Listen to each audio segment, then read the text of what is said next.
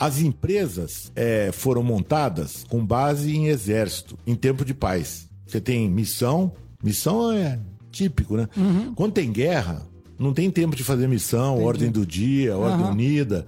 Em tempo de paz, o que, que as pessoas têm que fazer no exército?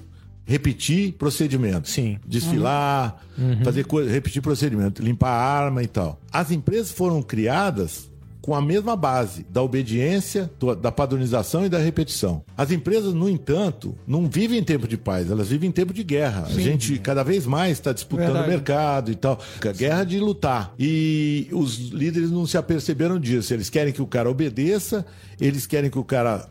Tô pagando teu salário, faz o que tem que ser feito. E, de certa forma, a busca por resultado a qualquer custo um- um- joga a pá de cal em cima de tudo isso. né? Primeiro, que eu não acho que as pessoas têm valor. Segundo, eu acho que elas têm que me obedecer e não. Você pega claramente, quando o cara começa a falar de problema da empresa, o líder bom ouve, o líder ruim reprime. Contesta. Reprime, ele acha que o cara é seca pimenteira, você não tá vendo. Então, as pessoas acabam tendo três comportamentos. Falam, quando elas acham que ainda tem chance, elas gritam, e na terceira instância elas calam. A maioria das empresas grandes hoje em dia tem tanta imunidade à inovação, a tudo mais, que os caras acabam calando, cara, e fica uma É, coisa assim de é verdade. de manadas de pessoas quietas, e, e tem gente que critica o serviço O cara tá fazendo a coisa errada, percebe que tá fazendo errada, mas, tipo, Eu vou te- não, ele sabe que aquilo vai ferrar o cliente, ele sabe que aquilo vai dar errado, só que ele fala assim, cara, realmente aquilo que você falou, ninguém me ouve. Edmur, eu passo isso toda semana. Eu sou funcionário público. Eu passo isso toda semana. Todo mundo desiste Só do que, trabalho. Fala, só que "Putz, esquece a pecha de que só funcionário público é assim hoje, tá? É. Empresa mal liderada é igualzinho. Tem, tem um Empresa monte, grande, tem um monte. né? Tem- É, o, o funcionário público tem isso já dentro dele, infelizmente. E eu sou um que luto contra isso. O Cauê sabe, o Cauê ouve meus, meu- minhas reclamações. Mas é essencialmente. E eu tô vendo empresas fazendo isso mesmo. Não, você pega. Eu, tô- eu tenho convivido, cara, é muito engraçado. Você pega os briefings de palestras que você vai dar. Todos os briefings de palestra que você vai dar, as pessoas. Tem os quatro quadrantes, né? Tem um cara muito ruim, um cara muito bom, tem o, o, o o, que- o que tá bem intencionado, mas não sabe ainda que tem que ser treinado, e tem aquele cara que sabe, mas está em conflito, Uhum. tá certo? Os seres humanos. Primeira coisa que eles fazem na empresa é cuidar do cara que é ruim e tá parado e esquecer o bom. Quem faz a empresa andar é o bom. Sim. Prioriza esse cara. Verdade. O ruim, eu falo, sem sacanagem, eu sou o cara mais socialista do ponto de vista que eu tenho que tratar bem as pessoas que trabalham comigo, desde que o cara mereça. Sim. Se o cara não merecer, ele atrapalha primeiro a equipe.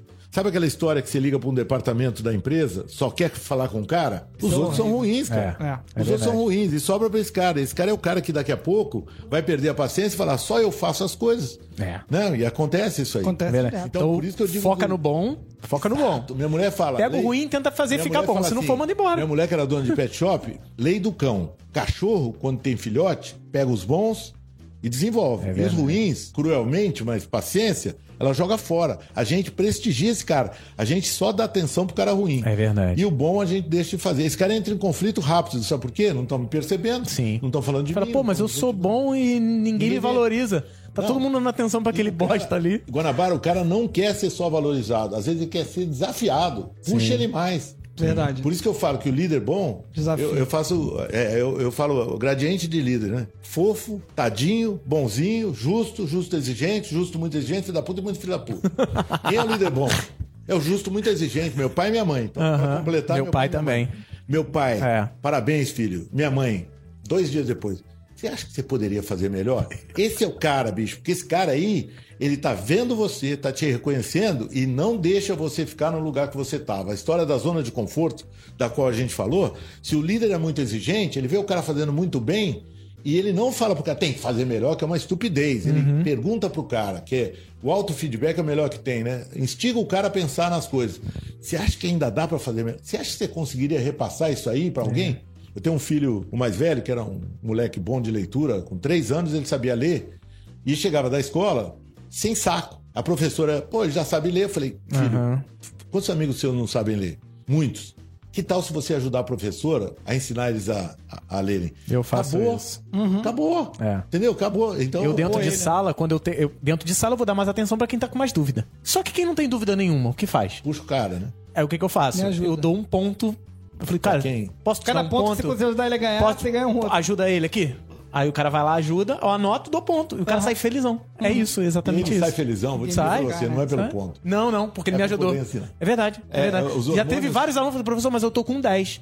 Falei, pô, mano, então me ajuda, É. por favor. Ele, não, não, eu ia ajudar de qualquer jeito, mas eu só tô falando que eu tô com 10, sabe? Você tá fazendo o que aí? Desenvolvendo liderança. Exatamente. É Sem saber. Desenvolvendo É. liderança. Pra mim é que eu, eu, eu, eu me sinto mal em ver que um bom aluno não tô dando atenção pra ele porque ele não, Não, mas precisa. é, essa é a visão correta, porque esse cara é o cara que gera reputação pra tua É. marca. Eu brinco muito que paulista, paulistano chama palavra puta em paulistano, não é palavrão, né? Não, é Puta uma carro, coisa, é, um- é uma coisa alta, é. Então eu falo que reputação é putação repetida, tá certo? putação repetida. Putação repetida. Vai fazendo putação, putação repetidamente.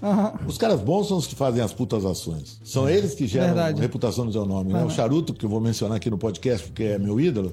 Pô, o cara presta serviço pra mim aqui na Hostnet de uma maneira que nenhum prestador de serviço na minha vida né, Charuto é- prestou. Charuto é fogo. Pô, esse cara, esse cara me faz adorar vocês. Até o Cauê é um cara, teoricamente, mais famoso do que o Charuto. Eu não conhecia. Esse é o legado do cara que atende, me atende, entendeu? Pô, o cara é brilhante, ele é generoso, ele é o cacete. O charuto é, é muito bom mesmo. Sempre foi. Desde Então que. esse é o já cara chegou, esse tem- já chegou pronto. É verdade. O Thiago também já tá aqui há um tempão. né? Deus dá- Isso não é sorte, é mérito, tá? Sim. Porque às vezes o cara vem pra gente, eu brinco muito, nos banheiros das empresas e das elevador, a galera fala de como é trabalhar na empresa. Nesse prédio aqui, você não tem todos os andares, tá certo? Um cara desce do 12 para cá, do 18 para cá pro 17 e cruza com alguém teu batendo papo. Pô, ela- lá é bom, chove Uhum. currículo. O grande lance da empresa é ela atrair pessoas dessa forma, Verdade. entendeu? A primeira reputação que você tem que construir é essa. Depois é para o cliente, é para o funcionário que vem trabalhar aqui, porque provavelmente tem empresas de digital muito mais famosas do que a Hostnet. Sem dúvida. Agora, por que a Hostnet consegue manter e atrair cara bom? Por conta dessa história de no elevador o cara falar bem da empresa.